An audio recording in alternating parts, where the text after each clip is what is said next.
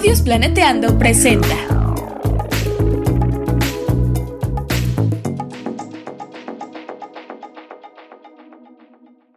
Bienvenidas Bienvenidos. y bienvenides al chismecito ambiental, En este podcast nos preocupa nuestro hermoso planeta, pero también toda la vida en él. incluyéndonos. Queremos compartirles algunas reflexiones, ideas y echar el chal un ratito con ustedes y nuestros invitades. Pónganse cómodos y tomen agüita. Hola. Hola, hola, ¿cómo están? Hola. Ya pensé que Hola, nunca se iba a grabar esto. ¡Ah! Salió una voz misteriosa por ahí. Voz misteriosa.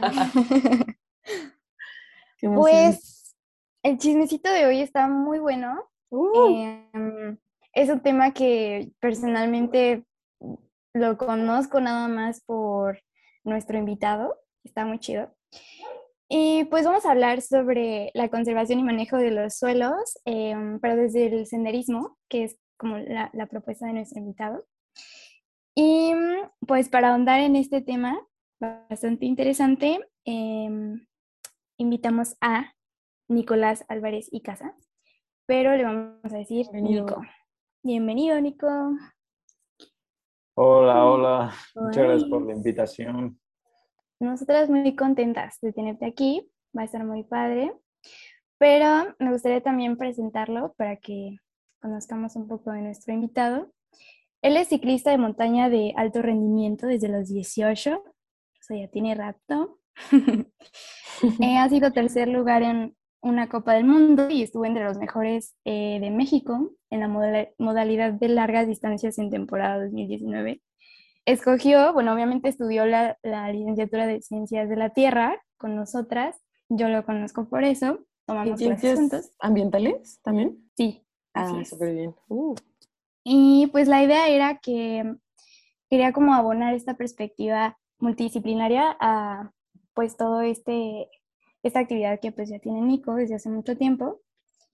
Y pues em, a la par de la carrera, ha sido cabeza en la logística de expediciones ciclistas por las montañas de Chiapas, ha participado en creación de senderos en el Ajusco, Valle de Bravo y la Selva Lacandona teniendo en cuenta pues estas iniciativas comunitarias y de conservación. Y pues actualmente está escribiendo su tesis sobre los senderos del ejido de San Nicolás Totolapan, en, la- en el sur de la Ciudad de México, con el apoyo de el Instituto de Ciencias Sociales de la UNAM.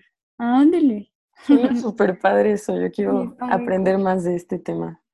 Pues, Sí. Nico, ya que Beca nos dijo acerca de tu tesis, ¿quieres contarnos más sobre tu tesis? ¿De qué trata? ¿Qué, ¿Cuál es el enfoque? ¿Objetivos? Objetivos, metodología. es ¿Cuál broma, es tu- Nico, es broma. ¿Cuál es tu Resultados, con ¿Resultados? bibliografía. Exacto. Bueno, pues creo que Beca ya dio ahí una leve introducción sobre lo que estoy haciendo en este momento. En realidad, pues la teoría atrás de esto es que los recursos se pueden dividir como en cuatro tipos y uno de esos tipos es- son los recursos de uso común, ¿no? Entonces, los recursos de uso común, en esencia, son aquellos que, que son difícil de excluir a potenciarios bene- beneficiarios de, eso, de esos recursos y que están sujetos a una alta rivalidad. Entonces, pues, por ejemplo, los bosques, eh, los sistemas de riego, el agua, eh, hay muchos ejemplos, ¿no? En, en el mundo. Y bueno, la cosa aquí interesante es que los senderos de la zona suroeste de la Ciudad de México también pueden verse como un recurso de uso común. Oye, Nico, perdón que te interrumpa, solo aquí tengo una duda y que a lo mejor también podrían tener otras, otras que nos están escuchando. Ajá. ¿Cómo se define un sendero? O sea, ¿qué es lo? Porque ahorita yo pensaba como, bueno, un sendero, pero no sé, se abrió como eh, la naturaleza para que hubiera ese camino o... Sí, pues es una buena pregunta porque en realidad no hay una definición formal de, de sendero. Los senderos son, en esencia, transectos lineales que conectan puntos en el paisaje, ¿no? Entonces, hay como diferentes procesos de evolución para que llegue a ser un sendero angosto, como son los típicos de caminata y muchos de ciclismo, pero esos mismos senderos se evolucionan y a veces se vuelven caminos de terracería donde ya pasan camionetas y coches. Y muchos de esos caminos a lo largo de la historia de la humanidad pues también se han convertido luego en carreteras y en autopistas, ¿no? Eh, entonces, los senderos son algo como súper interesantes que no solamente son los que, lo que hacemos los humanos, sino hay senderos que han creado los animales por ejemplo, los, los, más famosos y interesantes son los senderos de los elefantes, ¿no? Que pues, han generado como rutas ancestrales que generaciones posteriores pues siguen, ¿no? Entonces, son, son muy evidentes porque los elefantes pues son, muy grandes, entonces cuando pasan pues generan como cierta destrucción, ¿no? y eh, generan como una, una, túnel de paso que en muchas ocasiones se conservan y son rutas que se hereditarias, ¿no? Hay otros senderos también muy interesantes que, son los de las hormigas. Entonces, pues, las hormigas tienen todo un sistema de organización súper complejo y también súper interesante. Generan redes dentro de los ecosistemas que pues transitan para cumplir sus funciones, ¿no? Y, y entonces esos también son senderos. Los, los senderos que yo estudié o que estoy estudiando son los senderos de los seres humanos que se enfocan a la recreación forestal. Entonces, pues la recreación forestal se refiere a todas las actividades que se hacen en la naturaleza y en este caso en concreto la Ciudad de México es en la montaña y son como la caminata, el ciclismo, pues la, la, carrera, campo traviesa, con sus diferentes pues como subunidades, ¿no? Y hay, dentro del ciclismo hay como varios estilos, entonces cada uno tiene como diferentes tipos de senderos. Eh, no sé si eso contesta tu pregunta. Sí, completamente. Y me deja como pensando en un montón de cosas porque yo no, o sea, no había, no tenía en la vista ese tipo de senderos como también creados por animales que yo supongo que se pueden heredar, ¿no? O sea, como después que, como dices tú, que de, inclusive hasta se vuelven carreteras y así. Pero regresando a lo de tu tesis, dices que más bien lo que a ti te interesó estudiar es este, en cuanto a bosques, ¿no? O sea, como senderos que se encuentran como actividades recreativas de los bosques. Sí, lo, lo que, lo que a mí me, eh, me motivó, digamos, a, a estudiar los senderos es que, pues, como ya dijo Beca al inicio, es que un tiempo estuve dedicado al ciclismo de montaña como, como actividad principal y eso me permite de alguna forma conocer las montañas de la Ciudad de México a profundidad, ¿no? Porque tenía que pasar muchas horas ahí entrenando. Entonces empecé a tener cuestionamientos de cuál es el impacto que generamos los seres humanos en el suelo y en el, ecosistema al transitar por estos, por estos senderos, Y de ahí me puse a leer y empecé a darme cuenta que las relaciones entre seres humanos, senderos y la gente que regula estos territorios, que en muchos casos, y en México en particular, son comunidades agrarias y ejidos, pues están sujetos a, relaciones complejas, ¿no? Y que se pueden estudiar desde la, sistema, desde la teoría de los sistemas complejos. Entonces, aquí tuve como una, pues, no sé cómo llamarlo, como una epifanía con, con, lo, con todos los años que también llevaba en la universidad y platicándolo con una con la que ahora es mi asesora, Leticia Merina, que, Leticia Merino, perdón, que se ha dedicado a estudiar los, los, recursos forestales en México, pues dijimos como, ¿por qué no darle una mirada desde, desde la perspectiva socioambiental y sistémica, desde los sistemas complejos, a estos, a estos transectos lineales en particular de, un ejido que está en, la, delegación Magdalena Contreras, que es el ejido de San Nicolás Totolapan. qué, curioso que tenga mi nombre, pero bueno, eso es pura coincidencia. San eh, Nicolás Álvarez. Eso es por la ENA, ¿no? Esa colonia? San Nicolás Totolapan está en la... Pues muy a la... No, es que Six Flags está más del lado de Tlalpan. Ah, ok, ok. El pueblo está pegado a la alcaldía Magdalena Contreras. Ajá. Uh. Pero todo el territorio forestal que tienen está hacia las montañas. O sea, el pueblo está en la zona baja y todo su territorio está como hacia la zona alta del Ajusco y demás. Entonces, pues nada, es, la historia de este pueblo es súper interesante porque, como seguramente ya saben, la Ciudad de México en los años 50 sufrió un proceso de expansión tremendísimo que se desaceleró hasta los como 2000 ya muy entrados, ¿no? Entonces, en este ejido empezaron a ver que había asentamientos humanos que empezaban a comerse el bosque, por así decirlo. Entonces se cuestionaron qué podían hacer para manejar su territorio de una manera sustentable, ¿no? Que de alguna forma blindara este territorio, pero que también generara una propuesta de diversificación productiva, que generara ingresos, ¿no? Para ellos. De ahí que en los 90 empezaron a movilizarse como 12, que en ese momento eran jóvenes, ejidatarios, con la ayuda de un, curiosamente, un ciclista que iba mucho a la zona y entonces empezaron a convencer a la Asamblea Ejidal para que pues, hacer algo, ¿no? Hay un proyecto ecoturístico porque ellos no pueden hacer aprovechamiento forestal por la veda que existe desde el 47. Entonces se quedaban un poco como en el limbo, ¿no? Porque pues, al mismo tiempo tenían este territorio de bosque hermoso que además presta una bola de servicios ecosistémicos a la Ciudad de México importantísimo, pero al mismo tiempo no podían hacer aprovechamiento forestal. Entonces, pues, que era lo que podían hacer y el ecoturismo se volvió una una, opción muy fuerte. Entonces, pues lo, lo, que hicieron es que le dicen asamblea dura, que yo no sabía este término, es que convocan al resto elegido para hacer una, como tratar una serie de puntos, y en este caso era qué vamos a hacer con nuestro bosque, ¿no? Entonces, después de varias asambleas duras, eh, lograron convencer, son como 336 ejidatarios, muchos de ellos ya muy grandes, pues con una línea del pensamiento quizá un poco diferente a la que estos jóvenes tenían, y pues fundaron el parque en, el 98. Pues luego en el 2000, la ley ambiental de la Ciudad de México creó algunas categorías de áreas naturales protegidas y la Reserva Ecológica Comunitaria es una de estas opciones de, para hacer conservación comunitaria.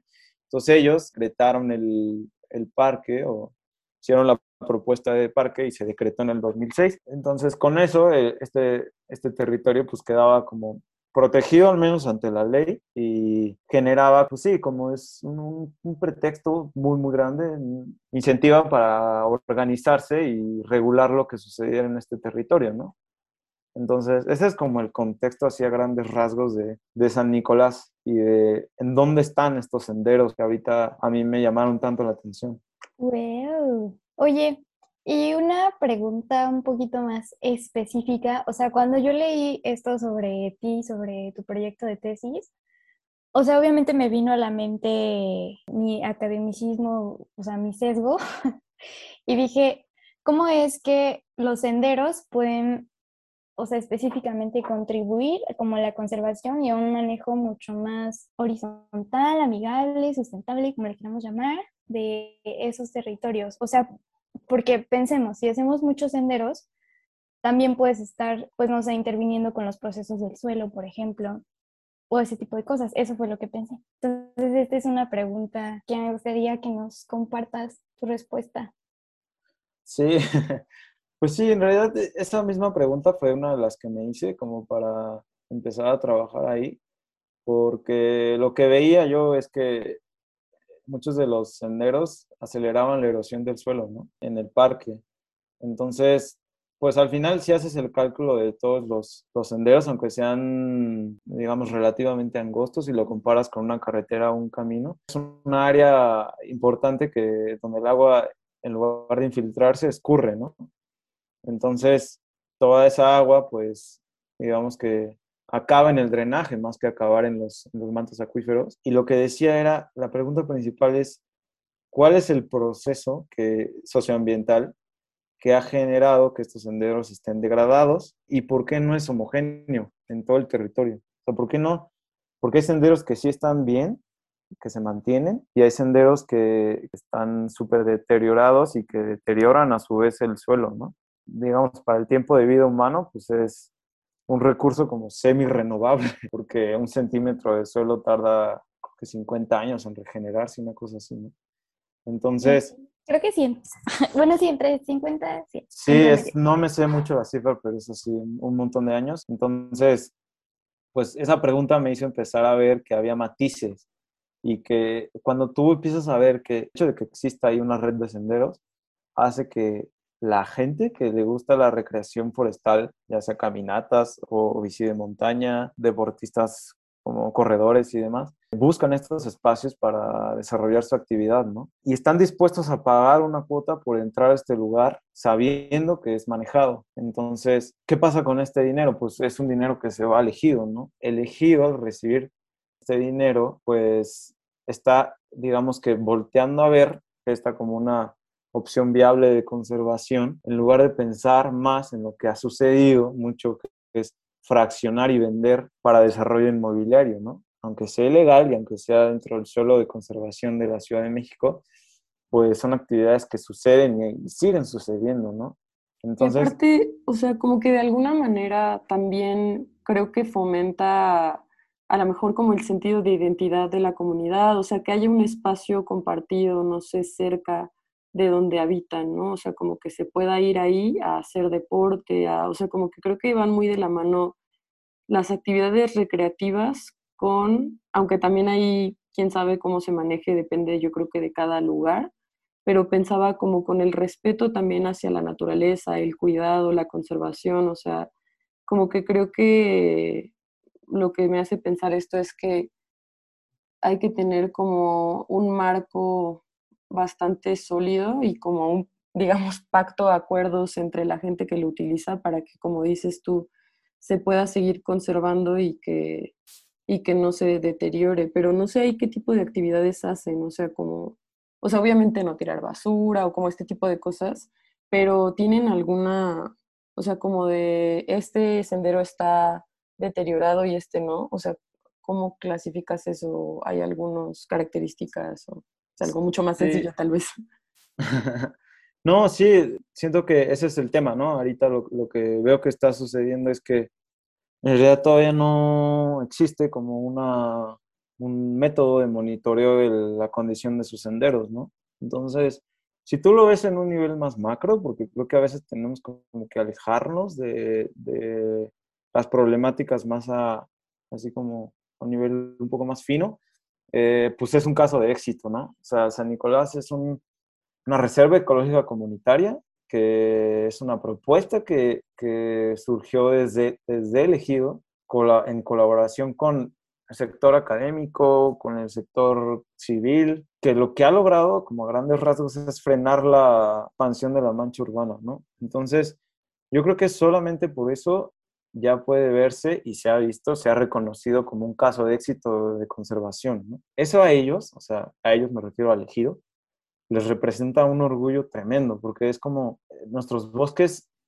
tenemos la tranquilidad de que van a seguir existiendo, ¿no? Porque esta propuesta la creamos antes de que la presión fuera tal que ya no pudiéramos hacer realmente nada. Entonces existe todavía una cohesión social y una serie de acuerdos en donde pueden discernir muy bien entre lo que es correcto y lo que no. Claro, cuando ya te pones a, estudiar más a fondo, como, como, es lo que estoy haciendo yo, pues te das cuenta que en realidad el sistema de reglas todavía no está tan desarrollado como para eh, establecer cuáles son los criterios para crear nuevos caminos y cuáles son los caminos y senderos que, que deterioran más el, el suelo, cuáles son los que deterioran menos, ¿no?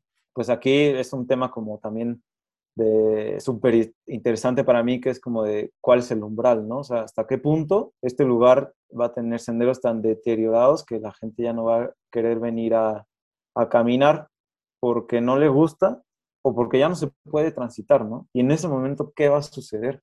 O sea, ¿qué tan vulnerable ahí se vuelve el elegido ante, esta, ante estos posibles resultados por el deterioro. ¿no? Eso era una de mis motivaciones principales, más allá de la tesis, que como un, un algo necesario para pues, titularnos, una, una, de las estrategias para titularnos, a mí se me hacía interesante como generar un antecedente, pues le pueda, le, le pueda ayudar luego continuidad en el manejo eh, de la recreación forestal en ambientes comunitarios. Entonces, si tú ves que, la, que está en la Ciudad de México, es, que es una de las ciudades más grandes del mundo, y que este bosque existe, dices, bueno, es que esto también es una, no quiero decir milagro, pero es realmente un ejemplo importante de organización social que ha movilizado a todo un grupo de gente para, para manejar el territorio de una forma distinta. Sí, creo que más o menos por ahí va la, por ahí va la, la onda. Claro que es súper complejo. Creo que el marco teórico para tratar de entender qué es lo que sucede ahí va de la mano con los marcos socioecológicos, ¿no? Dentro del estudio de las ciencias ambientales y ciencias sociales. chido. Muy cierto. Ay, sí. No, sí está muy chido. También es una, no quiero decir milagro, pero es realmente un ejemplo importante de organización social que ha movilizado a todo un grupo de gente para, para manejar el territorio de una forma distinta. ¿no? Sí, creo que más o menos por ahí va la, por ahí va la, la onda. claro que es súper complejo. Creo que el marco teórico para tratar de entender qué es lo que sucede ahí va de la mano con los marcos socioecológicos, ¿no? Dentro del estudio de las ciencias ambientales y ciencias sociales.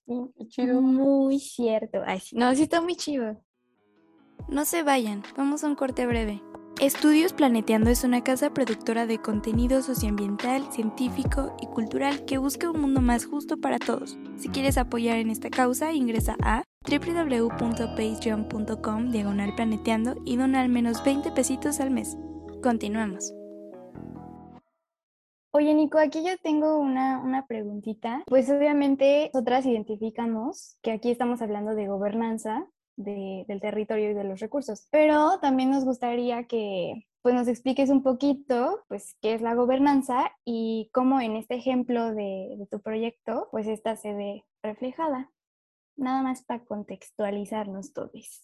Sí, Beca, creo que, creo que igual es buena pregunta y perdón por haberme adelantado, pero Sí, creo que en esencia la gobernanza es la, forma en la que gobernamos algo, ¿no? En este caso es cómo se gobierna el territorio. Es un término que ha sido utilizado en, el estudio de los, pues, de los sistemas socioecológicos o socioambientales, porque es una forma de entender o de tratar de explicar cómo los diferentes actores, puede ser, por ejemplo, en el caso de México, puede ser comunidades, ejidos, sociedad civil, se relacionan con otro tipo de actores como el gobierno, como las organizaciones no gubernamentales, para tomar una serie de decisiones y gobernar algo. ¿no? En este caso en particular es cómo se gobierna el territorio de montaña en la Ciudad de México. ¿no? Creo, que, creo que en términos simples, eso es la gobernanza. Muchas gracias, Nico. Y por ejemplo, de este proyecto que nos comentas y de otros que tú hayas leído, ¿cuáles son o consideras que han sido los impedimentos para esta propuesta de conservación y también de acción colectiva? Pues la, la acción colectiva está, o sea, todavía no, no hay como una, no hay una serie de conclusiones así como que digan, estas son las cosas que tienen que suceder para que haya acción colectiva, pero sí hay como unas claves, ¿no? Es que tienen que haber confianza entre los miembros de una, de una, comunidad, tiene que existir reciprocidad, tiene que existir un marco de reglas. Con reglas me refiero no solamente a las reglas escritas, sino a las reglas informales, ¿no? Entonces hay como una serie de, de normas o de diseños para que la acción colectiva sea, pues la probabilidad de que la acción colectiva aumente, ¿no? Entonces como que tiene que haber un sistema de sanciones graduadas. O sea, ¿qué pasa cuando un miembro de una, un miembro de una comunidad transgrede estas reglas informales o formales, ¿no? O sea, pues seguramente la primera vez que esto suceda, pues le llaman la atención, la segunda vez tal vez le ponen una multa, la tercera vez tal vez ya lo, lo expulsan, ¿no? De la, de la comunidad.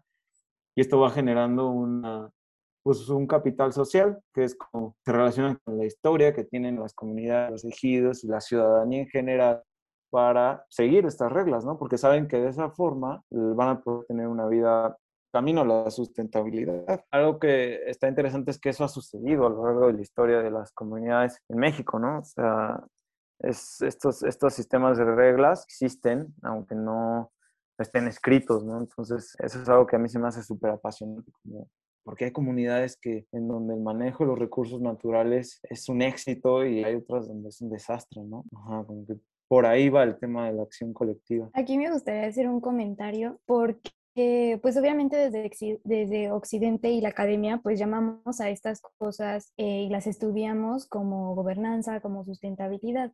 Pero es muy importante decir que pues son formas en como las llamamos eh, nosotras, nosotros, nosotres, pero ellos, esa es parte de su cosmovisión y la manera en que se relacionan con el entorno, ¿no? O, sea, lo que aquí, porque ese debate también es muy álgido, bastante acalorado sobre cómo nombramos las cosas y así. Pero lo que quiero decir aquí es que pues sí es, es una forma en que nosotros desde Occidente lo nombramos, pero para ellos es la forma de vida. Entonces es, es también muy interesante, muy padre que haya estos diálogos y estos puentes epistémicos entre disciplinas, instituciones y, y, actores, actoras, ¿no? Pues nada, quería hacer ese apunte. O sea, esta es, es como que preguntita entre personal y, y medio teórica. ¿Qué has aprendido o, o, qué has tenido que desaprender con todas estas experiencias, Nico? Pues sí, se me hace que, se me hace que, como bien tú lo dijiste, solo es una forma de estudiar, ¿no? Como desde la academia occidental, cómo es que manejo de los recursos naturales. Pero la verdad es que tienes razón, ¿eh? yo creo que en el trabajo de campo es muy evidente que es imposible separar también el tema, por ejemplo, de las emociones. Por ejemplo, es una comunidad que tiene un arraigo tremendo por una zona, o sea, aunque no tenga necesariamente un, beneficio económico de recursos naturales en los cuales se desarrolla, vive y es pues no por eso no va a proteger su, su, territorio, ¿no? Y la lucha de los grupos indígenas en, México y en América Latina es lo que ha demostrado, ¿no? Que va mucho más allá de la, de la lógica del mercado y de economía, digamos, más clásica. Sin embargo, me parece que pues es interesante como tratar de estudiar estos casos eh, de éxito o no éxito para ver pues, en, en, términos más macro cuáles, cuáles son las políticas que podrían también ayudar a, a o simplemente fortalecer esto, estas iniciativas comunitarias que ya han llevado una línea ¿no? ancestral. Una de las cosas que, que más he aprendido de trabajar con el ejido y también de, de trabajar con las, con las comunidades en Chiapas, por ejemplo, es que la manera en la que ven su territorio no es necesariamente de voy a sacar provecho de aquí, ¿no? O saben que, que es su modo de vida, pero también saben que su historia, que su, su corazón, por así decirlo, está ahí. Entonces, el orgullo que, que, sienten por ese territorio creo que va mucho más allá de pues, nos está yendo bien porque estamos organizándonos y manejando este territorio de una manera que genera dinero, ¿no? Pues no, creo que, creo que es mucho más profundo y, y, lo que he visto es que es lo que, lo que invita o lo que hace que se muevan más los corazones para poder organizarse y generar este tipo de iniciativas, ¿no? Hay muchísimas cosas que yo no tengo ni la menor idea de, en términos como más personales y en el mundo de las emociones que que estoy seguro que, que se conectan de manera súper interesante con las decisiones a nivel más quizá individual y también colectivo para organizarse y manejar un territorio. ¿no? Sí, como que un poco lo que yo pensaba es que con esta pregunta que te habíamos hecho de que cuáles considerabas que eran los impedimentos para, la, para esta propuesta de conservación, pues yo creo que ahí también, como dices tú, la organización, ¿no? O sea, yo creo que la acción colectiva que va más allá de aprovechar estos recursos, como bien nos comentas, o sea, que puede tener inclusive arraigos de tu propia identidad, de cómo te relacionas con el entorno, o sea, va más allá del enfoque que, que luego institucionalmente se tiene de conservación, ¿no? Entonces yo creo que eso abre el campo a muchísimas posibilidades. Y dentro de estas posibilidades, creo que también, bueno, no sé qué consideres tú, o, por ejemplo, qué papel juegan este, no sé, los ciclistas o la gente que va a hacer caminata en este, en este, mm, digamos, propuesta de conservación, o sea, en el senderismo. Y si también crees que esto ayude a visibilizar a, a las ciclistas, a los ciclistas, a los ciclistas, o sea, ¿qué consideras tú? Sí, pues aquí creo que el, el hecho de transitar nuestras montañas, como es mi caso, hace generar un, una identidad, ¿no? Todo una, un arraigo por un lugar, que es, en mi caso es la Ciudad de México, las montañas de la Ciudad de México.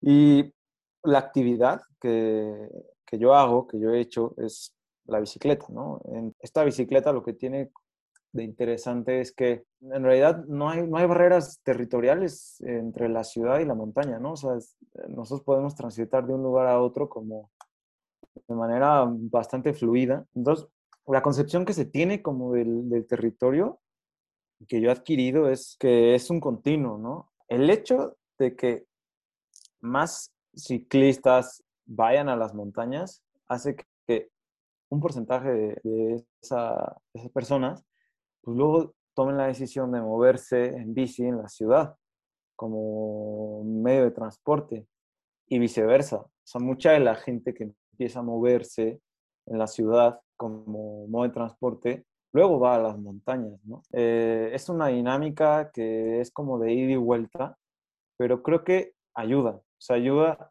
que exista esta concepción del territorio como una cosa continua, en donde no existen estas barreras, eh, digamos, en el sentido de las bardas, y que al final es como un ejercicio también de tomar la ciudad, ¿no? O sea, es como un ejercicio que a mí me parece súper interesante porque es muy democrático. O sea, la, bicicleta ajá, es, un, es, un, movimiento de, pues también de libertad, es un movimiento de organización civil. Muchos por ahí dicen que la bicicleta es un, es un vehículo también como de rebeldía, ¿no? De, de no tener que eh, sujetarnos a solamente un, un método de transporte, aunque esto también es debatible, por supuesto, porque no todo el mundo puede moverse en bici, no todo el mundo tiene acceso a una bicicleta, no todo el mundo se atreve tal vez a, a salir a la calle, ¿no? A, andar en bicicleta, pues porque porque hay zonas más peligrosas que otras y las cosas hay que decirlas así, ¿no? Aquí, aquí creo que también las políticas que se tomen en torno a eso, pues ayudan bastante. Qué chida concepción de territorio, la verdad. Sí, y también lo de habitar las montañas, como que la,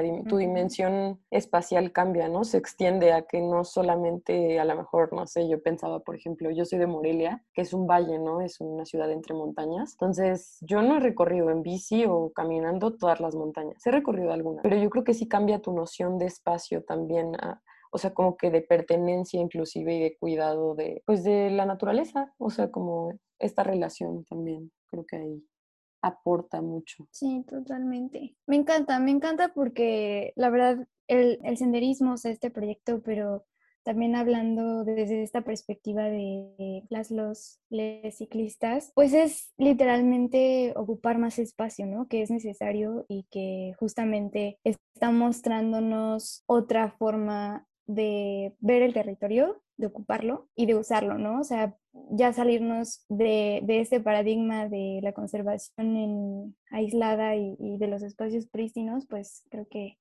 es necesaria. Y eso se relaciona con una pregunta que me gustaría que fuera parte de nuestras conclusiones sobre el paradigma dominante de conservación de suelos, bosques del territorio, pues, ¿creen que debe y puede cambiar? Pues sí, yo creo que ha cambiado, Beca, también, y Violeta. O sea, creo que el paradigma de la conservación, como la conservación estilo parque nacional, zona de intocable, como que es importante, pero no es, no, es, no, es, no es el todo en la conservación, ¿no? Hay muchos matices, hay muchas necesidades y lo que vemos es que es mejor como tomar una, una serie de modelos y tratar de ver de qué manera pueden como acoplarse, ¿no? A, las necesidades sociales y las necesidades ambientales. Y, y, y, yo creo que ahí va el tema, ¿no? Con, la, con el estudio de los sistemas socioambientales es como integremos todo, o sea, es importante la existencia de las montañas y de los bosques para una ciudad como la Ciudad de México, pero también es importante que, el que la sociedad, los pueblos, los ejidos que manejan estos territorios tengan una, una, una integración con, la, con, las nuevas maneras de conservar. ¿no? Entonces creo que es un cuestionamiento que, que tienes como que abrir los brazos y ver cuánto puedes abarcar y tratar de integrarlo en políticas y en formas de manejo y en propuestas y en, como decían por ahí, también en activismo. En ese sentido, ha sucedido y yo creo que es bueno que, es, que el paradigma cambie y siga cambiando todo el tiempo. Claro, totalmente de acuerdo. Y bueno, en este momento voy a hacer una autorrecomendación. Hay un episodio muy chido que eh, de chismecito ambiental que se llama Colonización en la Conservación Ambiental, donde estuvimos platicando, chismeando con Jimena Neri acerca de esto, acerca de, de cómo este paradigma pues es necesario que cambie y en algunos casos no ha cambiado y pues también como hemos visto, no quiero profundizar en este tema, solo es por si les interesa ahondar un poquito más en conservación, este episodio está muy bueno. Y hablamos como también de, de cómo puede haber despojo de tierras con el amparo de que se va a utilizar pues esta tierra para conservación, ¿no? Entonces yo creo que, que, es complicado, pero sí hay que ir migrando hacia otro paradigma de conservación que, como dice Nico, se vaya adaptando a las necesidades sociales de las localidades, ¿no? O sea, no... Y también, pues, que vaya considerando todos estos aspectos socioecológicos, o sea, como la matriz que nos propone Ostromos. Siento que hace, pues sí, como una matriz donde va este, observando a escalas más detalladas cuáles son este, como el input, o sea, como el ingreso de cosas en esta, digamos, vamos a estudiar este espacio tiempo socioecológico en el, no sé, en el cerro de, en el cerro del Punguato de Morelia.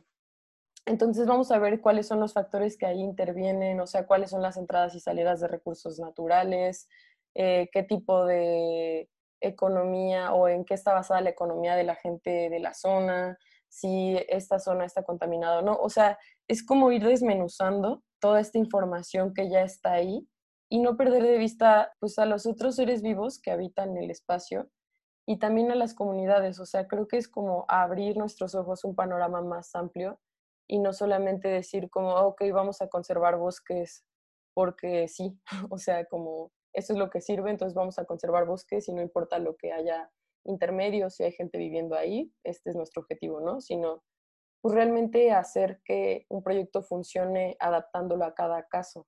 Ya, mi intervención ha terminado. Maravilloso. No, estoy muy de acuerdo con ustedes, maravilloso. Aplausos, no tengo nada más que aportar.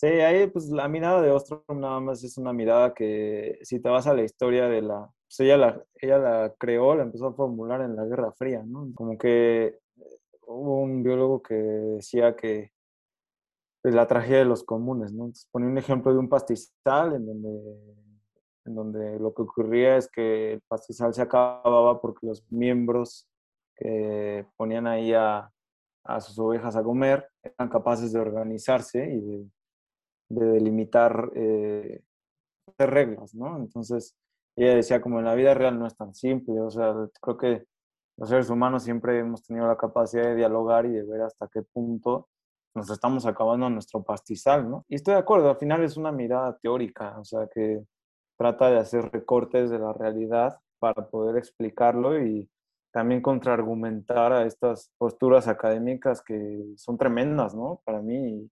yo creo que ese es el mérito que, que Elinor Ostrom como que ha tenido, tuvo, porque ya, ya, ya falleció, que decía, no es ni todo, no, es, no se trata solo del control estatal ni el control de las empresas privadas, sino hay muchísimos matices en el medio. No, no las neguemos, no, no digamos, no vale la pena estudiarlas porque son complicadas. Mejor tratemos de entender la complejidad y de, y de ver por qué hay casos exitosos y por qué hay casos que fracasan, ¿no? Entonces, creo que por ahí va. O sea, es un, es un buen marco de análisis, la verdad. Sí nos saca de, las visiones estas reduccionistas y con tendencias ecofascistas, hay que decirlo, sobre cómo estamos eh, relacionándonos con la naturaleza. Pero también, o sea, claro, aquí podemos matizar muchísimas cosas porque hay territorios que tienen conflictos mucho más profundos que solo el manejo de los recursos, ¿no? Conflictos con el Estado, conflictos con narcotráfico, escenarios de violencia, pues ya en donde no solo hay una degradación ambiental, sino una degradación pues del tejido y cómo eh, hablar de gobernanza si no hay primero ese tejido, ¿no? La mirada de Elinor a mí llegó a la carrera en el momento en el que la necesitaba porque, pues sí, o sea, como que fui experimentando y me metí a la materia esta de economía y medio ambiente, no sé si la tomaron, y salí de ella como muy de, ah, esperen, esto no era lo que esperaba, o sea, yo busco como más propuestas, ¿no? Em, algo más, más profundo. En una clase que de hecho en esa conocí a Nico, en la de desarrollo sustentable, creo que así se llama, no sé. En esa vimos a, a, Ostrom y pues fue un marco que sí abrió muchísimo mi mente en ese sentido y pues ya con lo que hemos estado hablando y en específico con el proyecto de Nico, pues vemos que sí, o sea, efectivamente hay, hay situaciones, hay territorios en donde todavía, ¿no? Se puede ver, eh, mirar así, eh, apostar por la eh, organización colectiva, pero por supuesto que podemos matizar muchísimo aquí. ¿no? Sobre todo en, en lugares en donde los conflictos ya pasaron a un nivel de militarización o cosas más gachas. Así es. Muchas gracias, Nico, por compartirnos todas tus experiencias, tus saberes. La verdad está muy chida tu tesis, mucho éxito. Cuando la presentes nos invitas. También invítanos a, recorrer montañas en bici. Yo, yo jalo. hay que ir. si quieres invitar a las audiencias cuando no haya pandemia, pues ahí lo ponemos en el chismecito. Sí, yo creo que esa es la invitación más interesante, ¿no? La de aquí ir a conocer nuestras montañas, que son maravillosas, están llenas de rincones increíbles a bien poquito tiempo de lo que decimos que es la ciudad, ¿no? Entonces, eso está increíble. Y sí, vale mucho la pena. y gracias, gracias por la invitación. Muchas gracias. Un gusto, cuídense mucho. Abrazo.